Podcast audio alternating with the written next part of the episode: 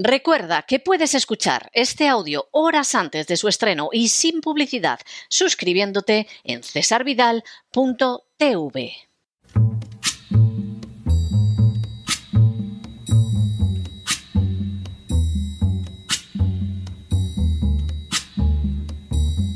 La voz con César Vidal, desde el exilio. When the night has come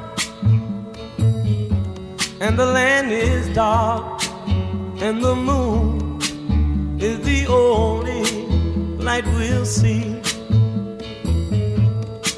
No, I won't be afraid. Oh, I won't be afraid just as long as you stand, stand by me. Muy buenos días, muy buenas tardes, muy buenas noches y muy bienvenidos a esta nueva singladura de la voz. Soy César Vidal, hoy es el martes 23 de mayo de 2023 y me dirijo a los hispanoparlantes de ambos hemisferios, a los situados a uno y otro lado del Atlántico y como siempre lo hago desde el exilio. Corría el año 1821 y más concretamente el día 4 de julio cuando John Quincy Adams, secretario de Estado, se dirigió a la Cámara de Representantes de los Estados Unidos de América. En su discurso, John Quincy Adams señaló la que debería ser la política exterior americana con las siguientes palabras. Siempre que el estandarte de la libertad y de la independencia haya sido o sea desplegado, allí estarán el corazón, las bendiciones y las oraciones de América. Pero Estados Unidos no va al extranjero en busca de monstruos a los que destruir. Desea la libertad y la independencia de todos. Son campeones y reivindicadores solo de sí mismos. Defenderán la causa general por la templanza de su voz y la benigna simpatía de su ejemplo. Saben bien que alistándose bajo otras banderas que no sean las suyas, aunque fueran las banderas de la independencia extranjera, se enredarían más allá de la capacidad de liberarse en todas las guerras de interés y de intriga, de avaricia, envidia y ambición individuales que asumen los colores y usurpan el estandarte de la libertad. Las máximas fundamentales de su política cambiarían sin darse cuenta desde la libertad hasta la fuerza. Podrían convertirse en la dictadura del mundo. Ya no gobernarían su espíritu. La gloria de los Estados Unidos no es el dominio, sino la libertad. Su marcha es la marcha de la mente. Tiene una lanza y un escudo, pero el lema que aparece en su escudo es libertad, independencia y paz. Esta ha sido su declaración. Este ha sido, en la medida en que la relación con el resto de la humanidad lo permite, su práctica.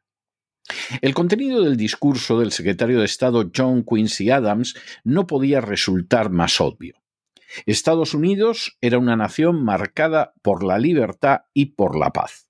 Precisamente por ello, jamás se enredaría en conflictos armados en el extranjero y no lo haría porque caso de comportarse así, correría el riesgo de convertirse en la dictadura del mundo, una dictadura que ya no combatiría por la libertad, que es la base de su existencia como nación, sino por guerras de simple interés, ambición y avaricia, a las que intentaría cubrirse con el estandarte de la libertad. Si eso sucediera, el espíritu de Estados Unidos, que es la libertad, desaparecería, y sus metas de libertad, independencia y paz se verían más que comprometidas. Han pasado ya más de dos siglos desde que estas palabras de John Quincy Adams fueron pronunciadas, y hoy resultan más reales y más necesarias que nunca. En las últimas horas hemos tenido nuevas noticias sobre la magnitud del gasto armamentístico en Estados Unidos. Sin ánimo de ser exhaustivos, los hechos son los siguientes. Primero, cuando Barack Obama abandonó la Casa Blanca, el presupuesto para la defensa nacional contaba con la cifra astronómica de 822 mil millones de dólares. Segundo, Los 822.000 millones de dólares se distribuían en 600.000 millones para defensa, 46.000 millones para operaciones internacionales y 177.000 para veteranos, una cifra que deja de manifiesto el coste diferido de las guerras. Tercero, de manera bien reveladora, ese coste procedía de un presidente que había recibido el Premio Nobel de la Paz y que no había tenido que enfrentarse a otra superpotencia como fue el caso de la Unión Soviética durante la Guerra Fría. Sin embargo, ha de señalarse que solo en los cinco primeros años de su administración, Obama, que supuestamente era una paloma, bombardeó ocho naciones en conflictos que no afectaban lo más mínimo a los intereses reales del pueblo americano. Cuarto, Donald Trump intentó embridar las ambiciones del complejo industrial militar y se negó a que Estados Unidos interviniera en más guerras e incluso dio pasos para sacarlo de alguna de las existentes. Pero a la vez intentó mantener satisfecho a los lobbies armamentistas aumentando el gasto. Fue así como superó el trillón de dólares, más que todo el Producto Interior Bruto anual de la inmensa mayoría de las naciones del globo. Quinto, a pesar de las afirmaciones del Partido Republicano favorables a corregir el déficit público y a reducir el gasto, el presupuesto de no defensa de Obama, que era de 3.38 trillones de dólares, aumentó hasta los 6.07 trillones de dólares con Donald Trump. Sexto, de manera bien significativa, las administraciones de ambos partidos entregaron más dinero y de manera creciente al complejo industrial militar, a la vez que se gastaban cifras astronómicas en el coronavirus y en exenciones fiscales destinadas a los que se aprovechaban de la energía verde. Finalmente, entre ambos partidos, la deuda nacional de los Estados Unidos ha superado los 31 trillones de dólares. Séptimo. Actualmente Estados Unidos solo, y sin sumar las cifras de sus aliados dentro y fuera de la OTAN, emplea en gastos militares 12 veces más dinero de lo que gasta Rusia y casi el triple de lo que gasta China. Octavo. Existen factores fijos que explican ese gasto salvaje, como son las más de 800 bases militares que Estados Unidos mantiene en el extranjero, a las que Biden, por su cuenta, ya ha añadido cuatro más en Filipinas, con otras en proceso de construcción, o las docenas de naciones donde existe una presencia militar americana que prácticamente las convierte en naciones ocupadas. Noveno. De esta manera, a los dos siglos de las sensatas palabras de John Quincy Adams, Estados Unidos lleva décadas haciendo lo que no debería hacer, y enredándose en una sucesión ininterrumpida de conflictos que no están relacionados con los intereses nacionales, sino con los del complejo militar industrial. Décimo. El proceso es muy reciente porque, por ejemplo, todavía en 1952, en las primarias sostenidas entre el senador Robert Taft, partidario de defender América en su territorio y no intervenir en el exterior, y el general Eisenhower, más flexible en cuanto a las acciones exteriores, la victoria de Eisenhower estuvo unida a evitar en la medida de lo posible las operaciones exteriores que los hermanos Dulles animaban desde la CIA y a llegar a un acuerdo con Khrushchev para acabar con la carrera de armamentos, un paso que fue saboteado por la CIA en la primavera de 1960. Un décimo.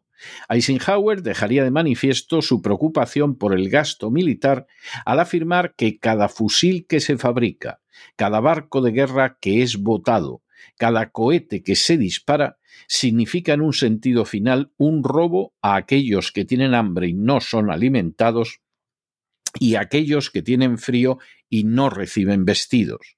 Esta no es una manera de vivir en ningún sentido verdadero bajo ningún concepto.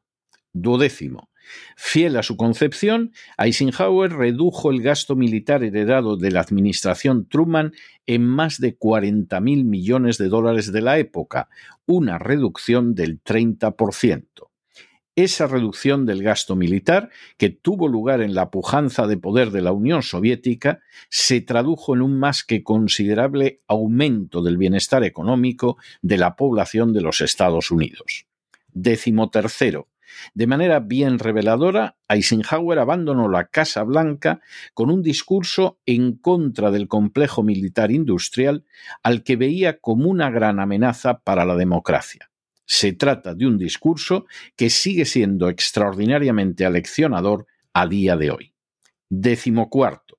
Como era de esperar, la situación no ha mejorado con la administración Biden, sino todo lo contrario. El presupuesto para 2024 es un 77% más elevado en dólares constantes que el de Eisenhower, que tenía que enfrentarse con la más que poderosa Unión Soviética. Sea demócrata o republicano, el presidente de los Estados Unidos sigue la política marcada por los neocons en favor del complejo militar industrial. Décimo quinto comenzando con Ronald Reagan, que aumentó un 47% el gasto de defensa de su predecesor Jimmy Carter, el gasto militar ha devorado los recortes en impuestos y ahorros realizados en otras áreas del gasto público. Décimo sexto. Cuando en 1991 se desplomó la Unión Soviética, el dinero gastado en favor del complejo industrial militar no se redujo ni dejó de gastarse. Por el contrario, el gasto aumentó, ahora encauzado hacia guerras de invasión que no se ganaron y que nada tenían que ver con los intereses de los ciudadanos americanos. Décimo séptimo. En los años siguientes se desarrollaron las denominadas guerras para siempre en Irak por dos veces, Afganistán, Libia, Yemen, Etiopía, Somalia, Ucrania, entre otros lugares. Ni una sola de esas guerras ha concluido con una victoria vinculada al establecimiento de la democracia. Y en todos y cada uno de los casos puede afirmarse que la situación del país donde se ha producido la intervención es peor. Décimo octavo.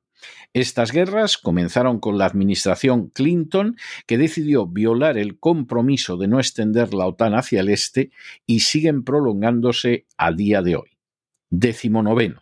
Con todo, el presupuesto militar de Bush hijo superó en un 63% al de Bill Clinton. Vigésimo. Con el tiempo, George Bush hijo reconocería que lo peor que había hecho había sido escuchar al director de la CIA, George Tenet, e ir a la guerra de Irak, donde se gastaron 8 trillones de dólares para nada, porque Irak está ahora mucho peor y vigésimo primero, el coste actual astronómico de 1.2 trillones de dólares en seguridad nacional es pagado fundamentalmente por las clases medias. Estados Unidos fue fundado sobre la base de la libertad, de hecho fue la primera nación de la historia en asumir ese destino. Y sus padres fundadores supieron desde el principio que la preservación de la libertad nacional exigía, como señaló Washington en su discurso de despedida, mantenerse al margen de alianzas militares permanentes con otras naciones y no entrar en conflictos armados en el extranjero. Actuar en contra de esa visión, como señalaría John Quincy Adams, implicaba el riesgo de que Estados Unidos se convirtiera en el dictador del mundo, de que sus guerras fueran en realidad fruto de la codicia y de que la libertad desapareciera aunque con esa bandera se pretendieran ocultar las verdaderas motivaciones de los conflictos bélicos. Ese peligro, que fue visto con extraordinaria sagacidad por los primeros políticos de la historia de Estados Unidos, se ha convertido en una realidad en las últimas décadas de historia americana. El hecho de sumarse a un invento británico como la OTAN, de aumentar por centenares las bases militares en el extranjero, y de entrar en guerras que nada tienen que ver con los intereses reales del pueblo americano, sin duda ha significado un universo de ganancias gigantescas para el denominado complejo industrial militar, pero constituye la desgracia real del pueblo americano y en especial de sus clases medias. Así es porque desde la administración Reagan hasta la fecha, las Fuerzas Armadas de Estados Unidos no ganan las guerras, sino que se limitan a mantener guerras eternas que sirven para cosechar ganancias astronómicas al complejo industrial militar. Desde la guerra de Corea en los años 50, concluida en tablas, Estados Unidos no ha alcanzado la victoria en ninguna guerra verdadera, aunque haya podido aplastar militarmente a naciones prácticamente indefensas como la Panamá de Noriega, la isla de Granada, el Irak de Saddam Hussein o el Afganistán de los talibanes. El resultado no ha sido la democracia desde hace más de 20 años en ningún caso, y por regla general lo que ha venido a continuación ha sido la matanza, el saqueo y la dictadura, como es el caso de Irak, donde las fuerzas americanas causaron mucho más muertos iraquíes de los que ocasionó Saddam Hussein en las décadas de su dictadura. Todo este inmenso gasto, carente en realidad de justificación, porque no existe ninguna otra gran potencia rival en todo el planeta, no ha dejado de crecer alentado por unos políticos que se benefician de los favores del complejo industrial militar y por unos medios de comunicación entre cuyos principales accionistas se hallan las grandes industrias armamentísticas. Pero el coste real lo pagan las clases medias cuyo poder adquisitivo no ha dejado de descender en las últimas décadas. De hecho, el poder adquisitivo de las clases medias era en los años 80 muy superior en relación con el actual, pero en 1980 ya había decaído en comparación con el que disfrutaba en los años 50. La razón de ese empobrecimiento está en el aumento de un gasto público y de unos impuestos incrementados para sostenerlo, que pagan fundamentalmente las clases medias, que reducen su capacidad adquisitiva y que empeoran de manera creciente su nivel de vida. Al fin y a la postre, como tantas otras situaciones, se recogen los malos frutos de apartarse de la visión de los padres fundadores, y de olvidar que, como señaló John Quincy Adams, la misión de Estados Unidos es ser un ejemplo de libertad, lo que implica de manera directa no enredarse en guerras en el exterior, no imponer por la fuerza su visión y no asumir el riesgo de convertirse en una dictadura mundial. Pero no se dejen llevar por el desánimo o la frustración. Y es que a pesar de que los poderosos muchas veces parecen gigantes, es sólo porque se les contempla de rodillas y ya va siendo hora de ponerse en pie. Mientras tanto, en el tiempo que han necesitado ustedes para escuchar este editorial, la deuda pública española ha aumentado en más de 7 millones de euros, que es algo lógico, teniendo en cuenta que a fin de cuentas el sistema está creado para favorecer a las castas privilegiadas a costa de las clases medias. Muy buenos días, muy buenas tardes, muy buenas noches. Les ha hablado César Vidal desde el exilio. Que Dios los bendiga.